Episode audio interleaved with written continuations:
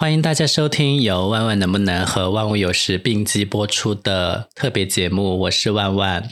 我是友友，为什么我们又做一期合集呢？呃，就是我跟你感情很深厚啊，然后有很多事情想跟你 share。明明就是自己懒惰好吗？就想占几数。因为我觉得，就是每次我一个人在话筒面前尬聊呢，我很容易分神，然后就不知道自己讲到哪里，然后会漏掉很多 message 这样子。我觉得你已经尬聊了有二十期了吧？你现在才反应过来自己有尬聊的这个问题。但是我想说，你真的有在听我的独白吗？没有啊，大概有其中可能有三期左右吧，大概听过。啊，你不关心我，你是我的假朋友。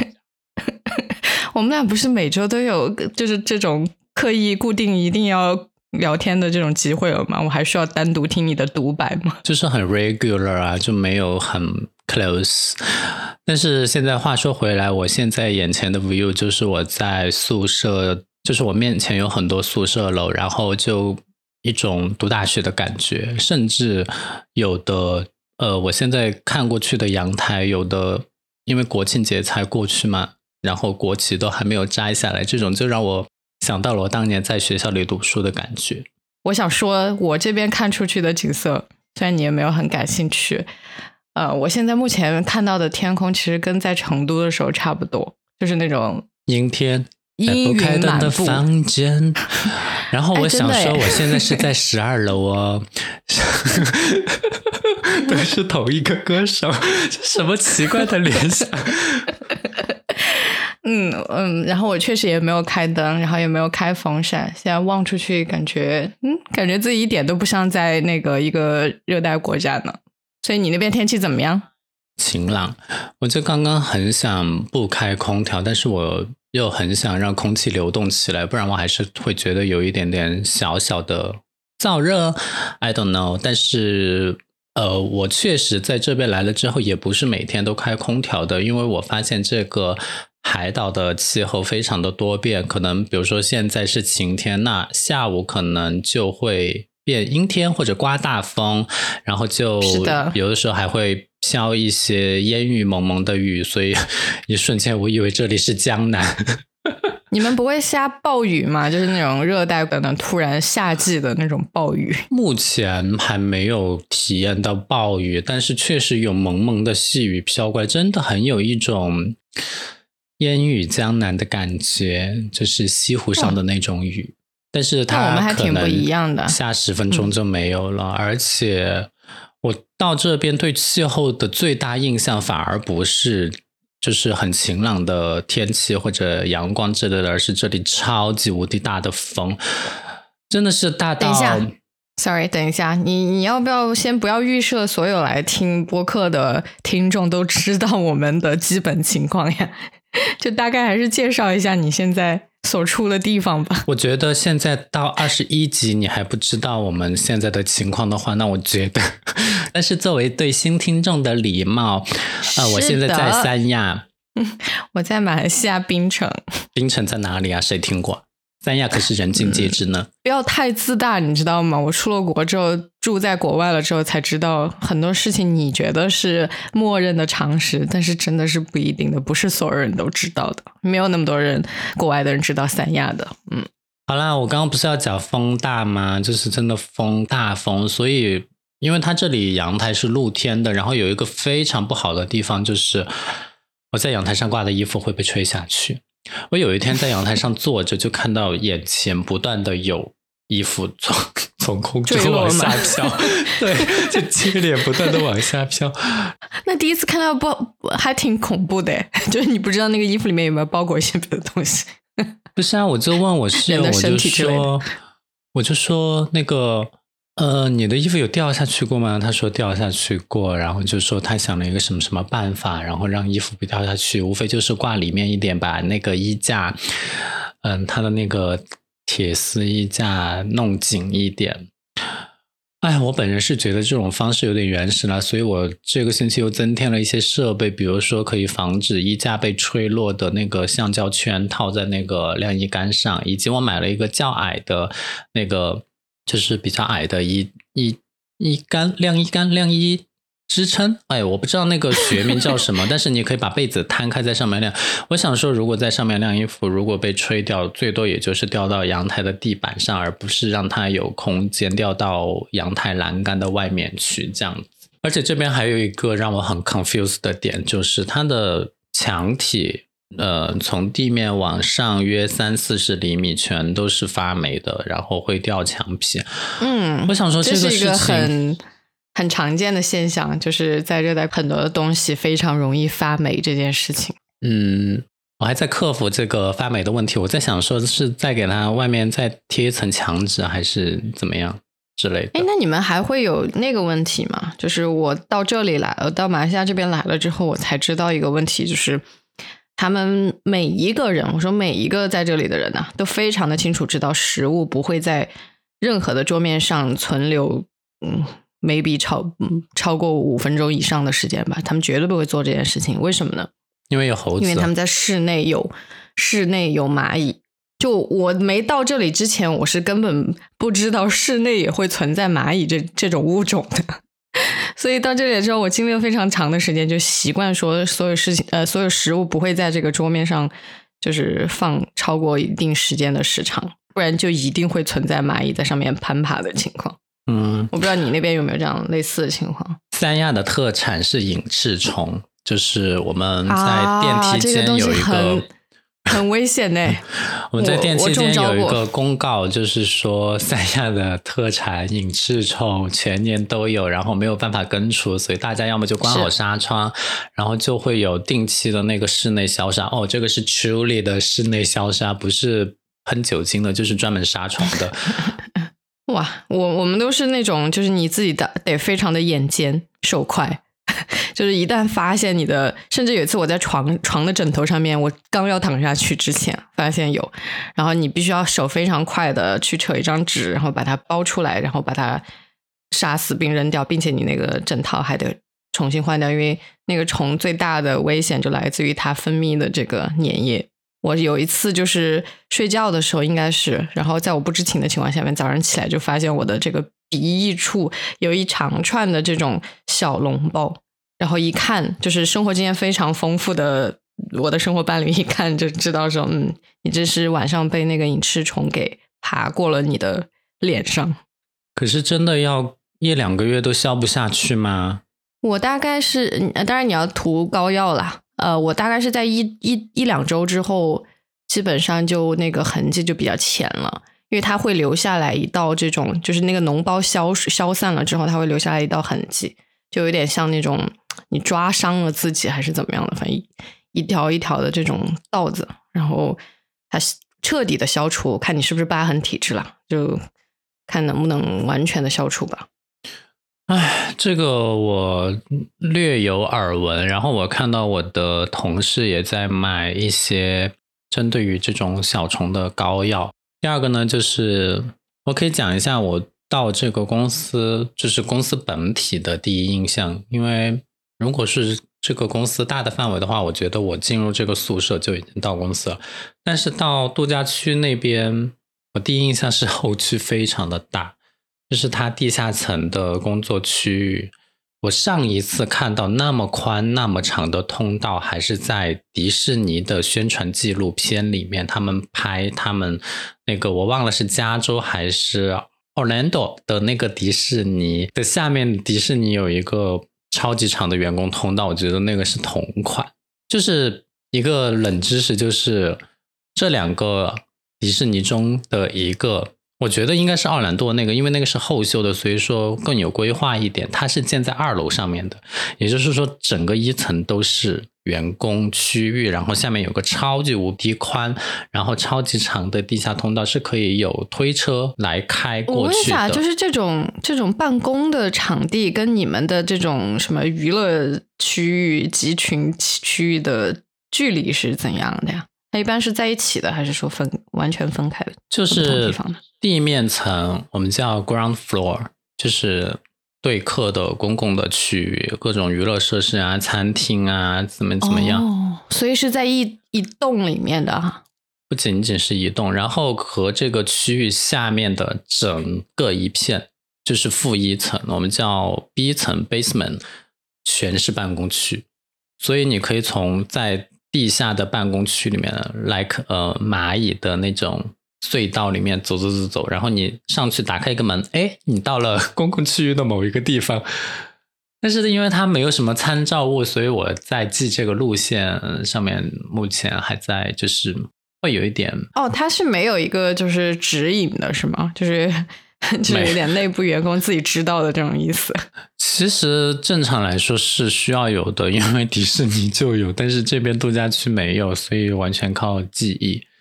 哦，那不是那岂不是这个整个面积是很大的？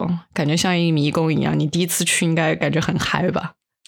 我这样讲吧，就是我去的第二天，因为我要去各个部门看，然后办事去参观。我那天仅仅是在办公区，我就走了一万四千步，所以是一个非常大体量的一个东西。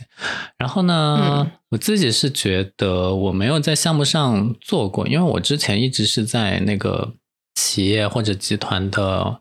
总部虽然说它在华西区，就是在成都，不是全国性的那种总公司，但是也是一个区域总部，所以我去项目去的很少，这是我第一次正式的在项目上办公，所以嗯嗯，我觉得这种身份的转变还有点奇妙。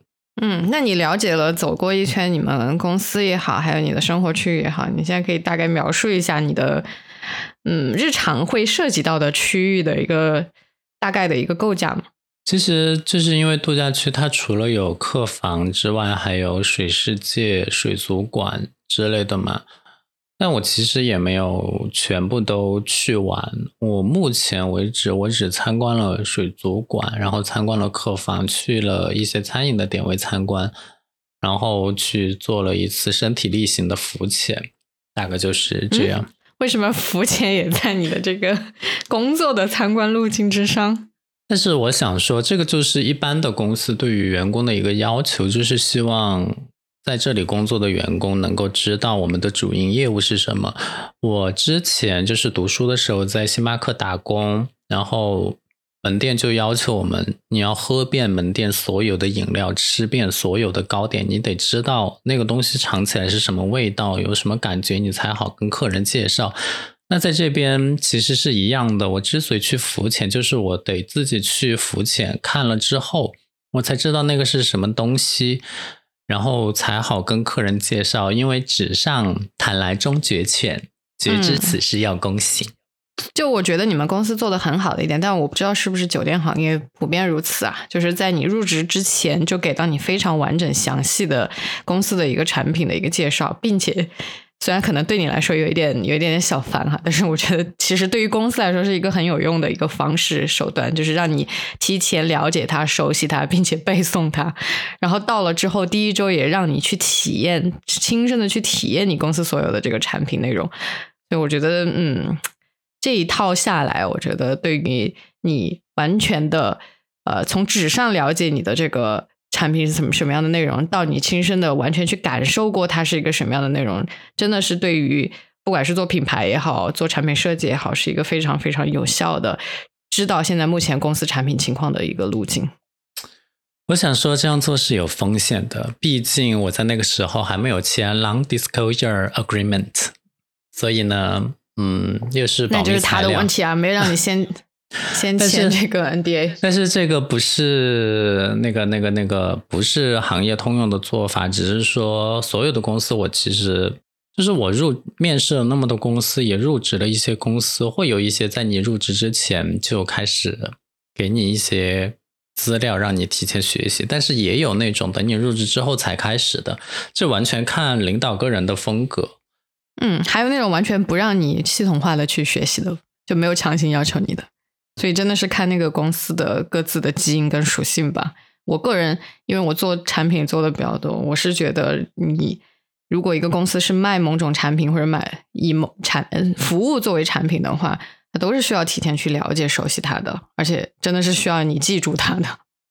唉，反正我现在我和另外一个新入职的同事就一直在疯狂的。背诵各种产品知识，甚至已经具体到 那天总监在问我，你知道我们水族馆人数达到多少人就要进行限流了吗？嗯，达到一千一百人，就这种。Hello，那你现在已经相当于交上朋友啦，就是这你跟那个哦，同期进入的新人，这个我真的是嗯，需要很神秘。他说我那天就觉得啊，我是不是应该交一些朋友呢？然后开始刷 Tinder，然后发现基本上都是游客。然后如果说把那个距离的范围再缩减一下，哎，出来两个就没人了，就短期恋爱一下呀。那就没什么人啊，而且现在又没什么人来这边玩。我们那边的那个网红游乐设施，以前排队排到死的，现在就只有一两个人。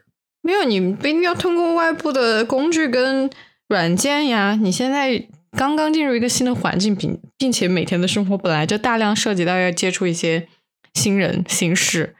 你的同事呢？你的室友呢？我只能说，这种就是平时一起工作，然后完了又一起下班，又住在一起的呢，可能下了班之后，大家就不太愿意讲话。这种 会是是会有这个问题，就是你已经白天可能相处了太长时间了，下了班还要面对面，哎，这不就是我现在的生活吗？如果真的搞在一起，那我觉得还有一点点那个啥，就像我之前我爸妈在学校里面那个。上班一样，他们其实也是一样的呀。就是我小时候不是住在学校的院子里吗？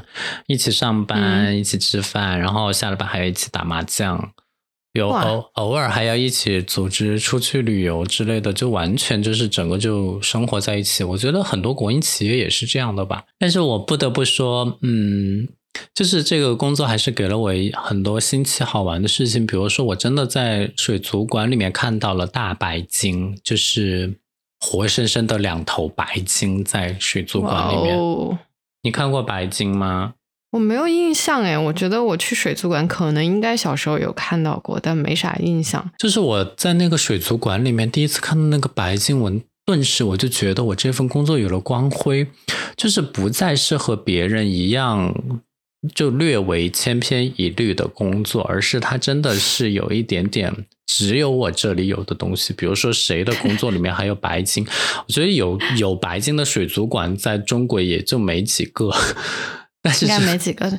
对啊，但是这里有两头白鲸，而且真的好听话，好亲人啊！我以为你刚刚，我以为你刚刚说什么？你你感觉自己的工作有了别样的别样的光辉的意思是说，就是你现在努力工作，呃，为公司赚钱，除了养活就是公司这一帮子人之外，还要养活两头白鲸。觉得那些水底动物也是需要我们做牛做马 来养活的。是的呀，确实也是你们养活的呀。然后我就是因为是工作人员嘛，所以可以去到后台的一些区域去看，然后就看到他们的。你还看到一些什么？除了镇馆之宝白鲸之外，还就是和海豚的近距离接触了。我不知道你有没有和海豚，就是海豚从你身边游过的这种经历。嗯，我是没有怎么入海的经历过的，所以应该没有。嗯，就是。我们池子里养了两个，应该是六个海豚，但是那天放出来是两个。然后他要我们去浮潜嘛，就是去看那个海豚，然后海豚就在我身边游。当然我不能去碰它，但是它就是在我身边游来游去的，就非常的嗯那个啥。我跟你讲，就是呃，对于动物表演这个事情，至少我觉得，也不是说我在为他站台或者辩解，但是我们确实没有动物表演的项目。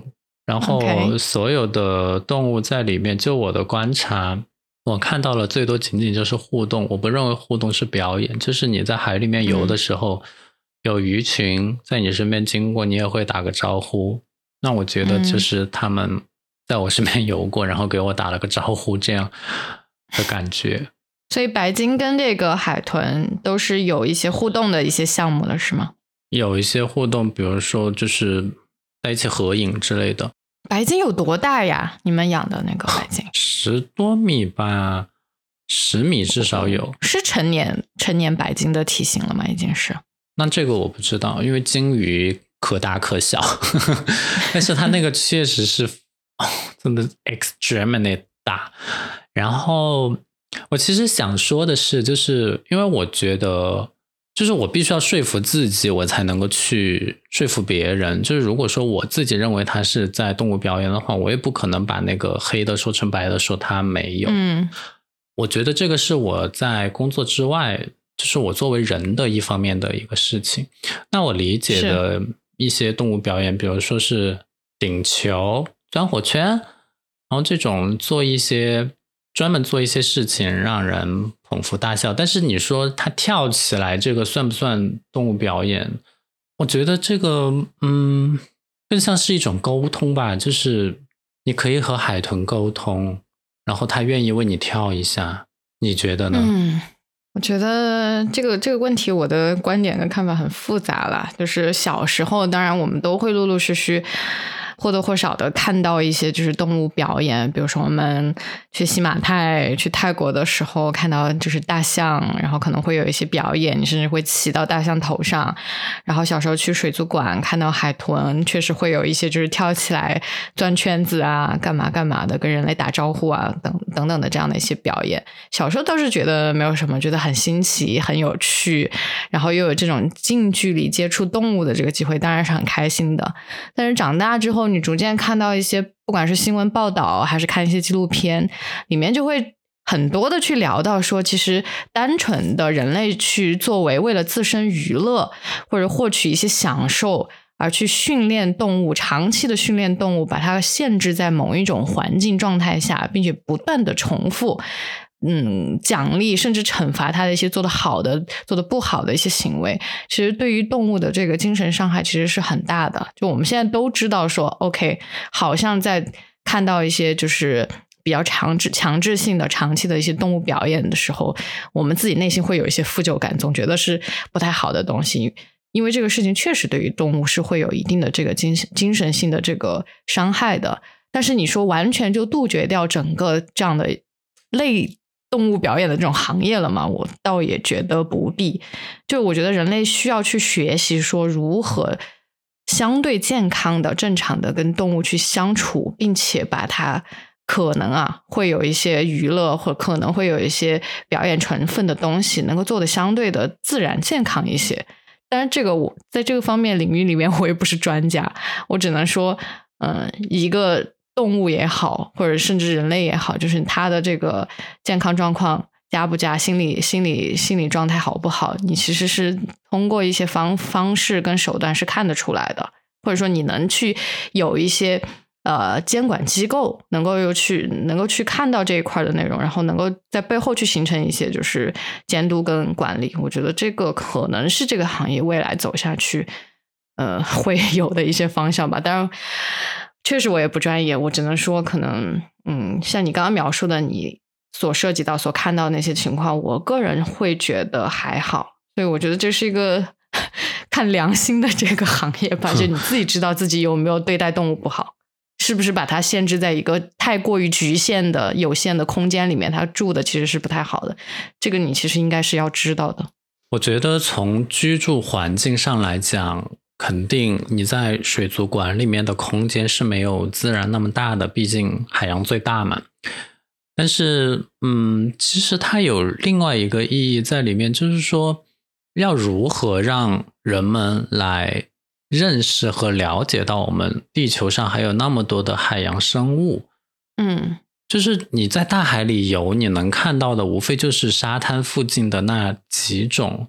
我不知道啊，就是说，我觉得这个有利有弊吧。你虽然说把他们关在了水族馆里面，但是它起到的这种科普教育的意义，我觉得是会引起更广泛的正面的这种意义的。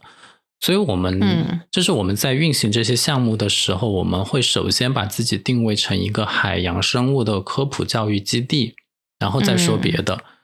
我觉得这个动机其实是非常重要的。虽然有些人可能会觉得这个动机，哎，就是你表面上讲出来那句口号嘛，或者你自己觉得自己是怎么样嘛。但我觉得这个动机，你至少把它讲出来的当下，你就对你自己所有的这一套行为是有一个定义的，你就会秉承着以这个作为目标、作为目的来执行你接下来的所有的行动的。所以我觉得这个喊出来这句口号，或者自己对自己的这个定义，你对外展示的这个东西。也是非常非常重要的。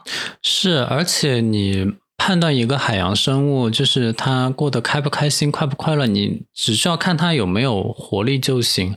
就像平平时不是有，就是网上也会爆出来，你去一些动物园看到什么大熊猫都趴在那儿动都不动，然后也很瘦，然后过得也很不好。但是我在这个水族馆里面看到那个白鲸，就是很有活力啊，然后所有的鱼群都是。就是摇曳多姿，然后吃的也白白胖胖的，他们的伙食比我们人类都还好，所以我觉得在这一方面也算是补偿了他们就是活动空间没有海洋那么大的这个事情吧。然后，对，哎，我其实也在想，就是有的时候会不会动物也和人一样，它是分性格的。比如说，有的人或者有的动物，它就喜欢广阔无垠的空间，那有的人就是。有的动物就是喜欢被养着啊，就是 在一些可控的，然后条件比较廉价呃上佳的一些环境里面去生存，可能啊，就是出于人类的一厢情愿的幻想。嗯，而且我觉得，嗯，虽然刚刚的那个可能是想象，但是确实在水族馆里面的动物有一点，就是它真的是没有生存的烦恼，它没有天敌，它不用担心下一顿吃什么，它可以直接在里面活到死。就是自然的死亡，没有，即使有疾病也可以得到很快速的治疗。我觉得这个是大自然给不了他的，就跟人类很多选项一样，就是 有得必有失。而且我相信，其实海豚跟那个白鲸，它属于其实智能非常非常高的生物。对啊，它就它其实它真的看得懂那些手势，比如说。你跟他挥手说拜拜，他也给你挥一个旗，跟你在那边挥，就好像拜拜一样。我不懂，我不知道海豚理不理解那个意思，但是我觉得这种沟通还蛮奇妙的。就是很多动物其实是可以，就是即使即使它的智能没有很高的情况下，你通过一些重复训练也能达到这样的一些效果嘛，一些反射性的这种行为嘛。但是确实，白鲸跟那个呃海豚，我忘了是排第几了，它是属于非常非常高智商的动物的。所以，我我觉得他们应该能够，就我一厢情愿的觉得他们应该能够感知到自己的生存状况好不好，从而有一些情绪跟精神跟身体的一些反应的。如果你看到他的他的这个健康状况是非常好的，他应该 生活的不错吧？嗯嗯。反正我挺喜欢那一对白鲸的，很亲人。只要你站在那个展示缸面前，它就会游过来，就主动的靠近你，然后再游走。这样，所以我觉得他们应该是快乐的，没 没有在排斥这个环境。至少从动作上来看，嗯，总之就是我觉得这个行业还是除了你要有良心、有基础的对于动物的这个爱心。之外，你可能还要有一些相对比较专业的一些技能跟能力，你去判断说到底怎么样的环境，我怎么去设计我的啊喂养的技巧也好，训练的技巧也好，整个生存环境的设计也好，能让动物更好的跟人类这样共处下去。我觉得这个行业真的是需要有两方面的这个能力的。对啊，嗯。是啊，我觉得就是，反正我在做工作的时候，如果说这个公司在做一些有违法律或者道德的事情，我自己也会看不起他。但是目前我就觉得，就一切都还好。嗯，那再简单总结一下你现在这一段包吃包住的 海岛生活吧。包吃包住包班车，我再也不用挤地铁上班了，我每天都可以坐着上班，就非常的爽。虽然说那个在那个后区要走很多路，但是我觉得还是利大于弊，就是好处比嗯这些这些其实也不算是什么缺点，就是因为它规模大产生了一些副作用，所以我觉得我会适应的很好。也谢谢所有人。其实也没有所有人。上次还有个黑粉说我很恶心，我想说 Who are you？哇，你现在已经就是名气到了一定程度之后，已经开始有黑粉了呀！哇哦，我我根本就没有删他的留言，我就想留在那儿看一下是有多少人会支持你。就而且而且我我已经进化到，就是我知道他说的不是事实之后，我甚至情绪没有什么波动，毫无感觉是吗？就是我已经知道我是一个什么样的风格，我知道我表达的是什么，你说什么你影响不了我。我觉得大家都应该拥有这样的自信心。嗯，说的很好。好，那就那就别的不多说，我们下个星期再见吧。好的，那你就去吃你你们的员工餐厅的这个 因为到十二点了，我必须要结束了。